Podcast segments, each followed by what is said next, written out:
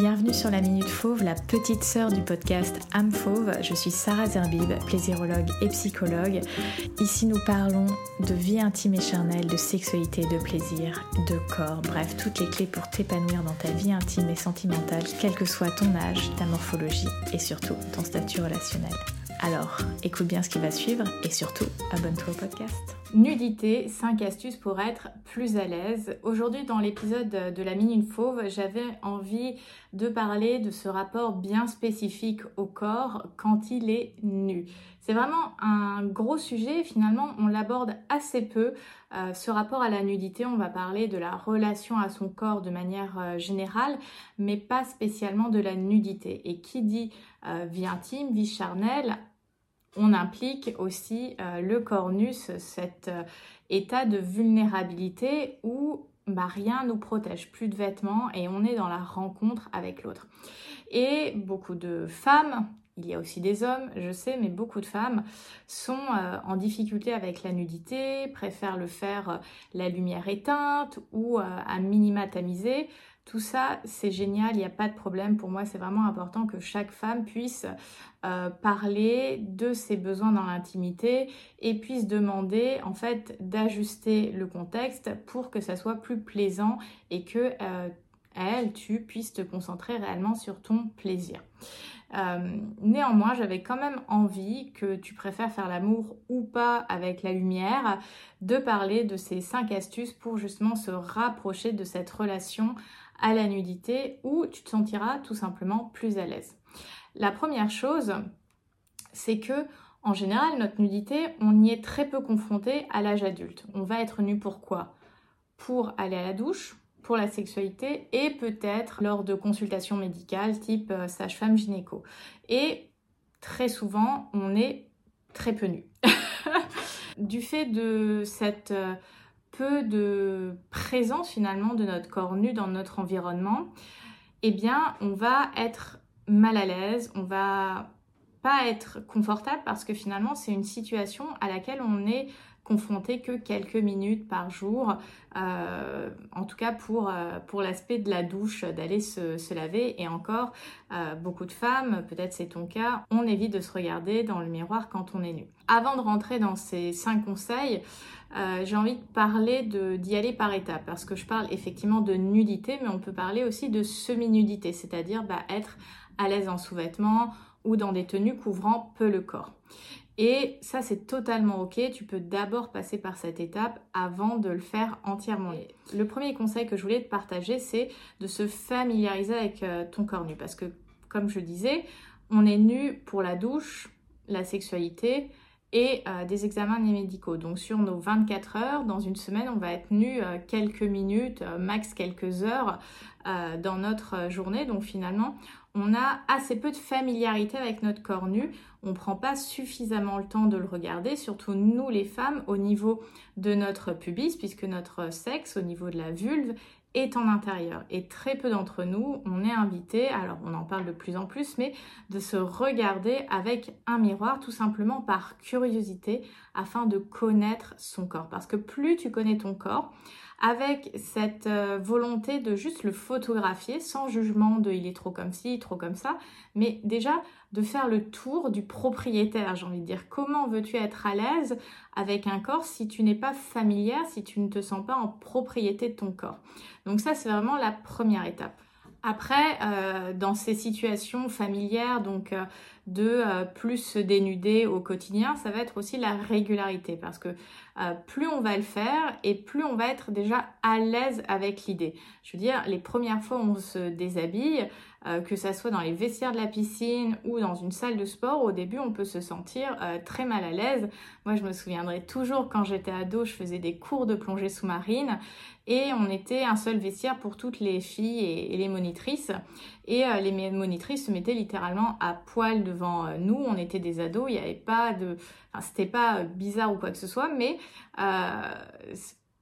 c'était quelque chose où au début voilà, j'étais pas à l'aise d'être euh, nue, euh, à me changer devant d'autres personnes, etc. Et plus euh, petit à petit c'est venu, du fait de cette régularité des cours. Et d'ailleurs, c'est aussi une expérience que j'ai eue en faisant l'an dernier pas mal de yoga, puisque j'avais pris un abonnement de yoga. Et, et quand tu fais du hot yoga, que tu es transpirante comme jamais, et que tu arrives dans le vestiaire pour prendre une douche, bah, finalement, toutes les femmes se, dénudent, enfin en tout cas la grande majorité, en tout cas celles qui vont prendre la douche. Donc en fait, le fait de le répéter, euh, d'avoir une régularité dans cette euh, euh, rencontre avec sa nudité, ça va nous permettre d'être plus à l'aise. Après, un autre point qui est pour moi fondamental pour être à l'aise avec sa nudité, avec son corps, ça va être de mettre son corps en mouvement. Parce qu'en général, quand tu es pas à l'aise avec ton corps, tu vas faire en sorte de le ressentir le moins possible. Et je sais, c'est pour se protéger. Moi aussi, je suis passée par là, mais c'est une C'est une fausse illusion de nous protéger parce que comme on coupe le pont de transmission et de communication avec notre corps, eh bien quand on va être y confronté, il va être encore plus étranger. Donc le mouvement, je, dis souvent les mêmes choses, mais que ce soit la marche, que ce soit de mettre euh, de la musique et de danser comme une folle dans, dans ton salon ou dans ta chambre, Enfin, toutes ces choses-là, ça permet de te familiariser avec ton corps et de sentir ton corps qui bouge parce que plus tu vas le faire bouger, plus ton corps va sentir qu'il respire. Parce que je te le disais, on est souvent très contracté en tant que femme. Et pour moi, un des éléments qui m'a profondément aidé, ça a été la danse. Pour d'autres, ce sera peut-être la musculation. Pour d'autres, ce sera peut-être juste la marche, la piscine.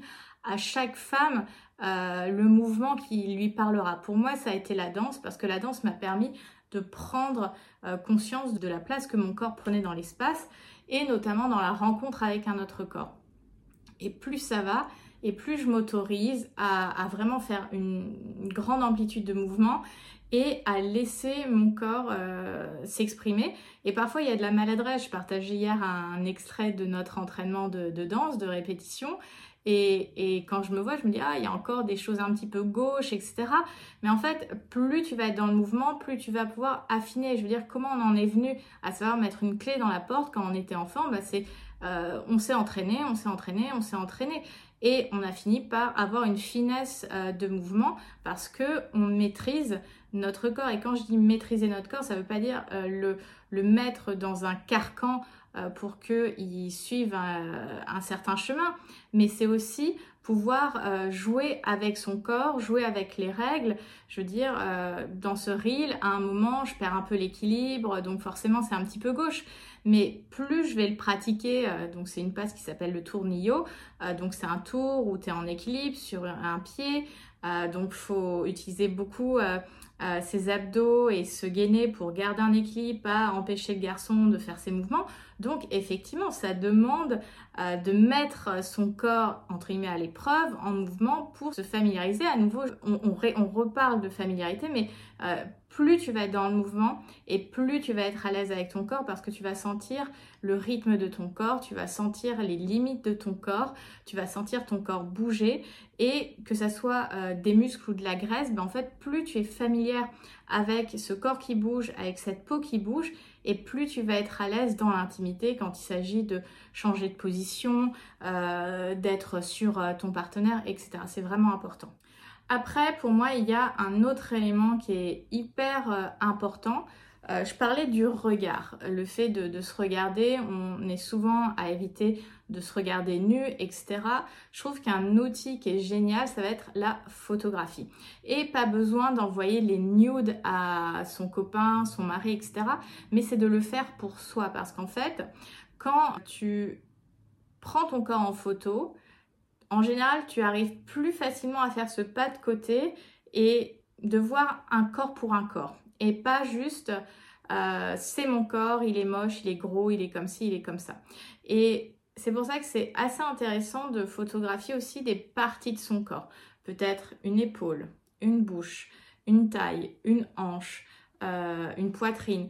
Et petit à petit de voir à quel point il peut y avoir de la sensualité qui se dégage euh, de, ton corps et commencer à avoir ce regard un petit peu décalé en voyant un corps pour la beauté de ce qu'il est en fait, pour la beauté du fait qu'il existe tout simplement.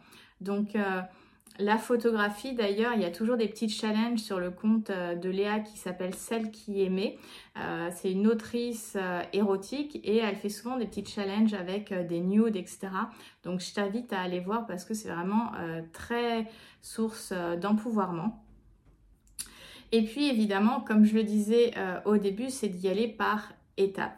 On ne passe pas de je fais l'amour dans le noir complet et missionnaire à euh, je fais l'amour euh, pleine lumière et je suis sur mon partenaire, je chevauche et je suis super à l'aise.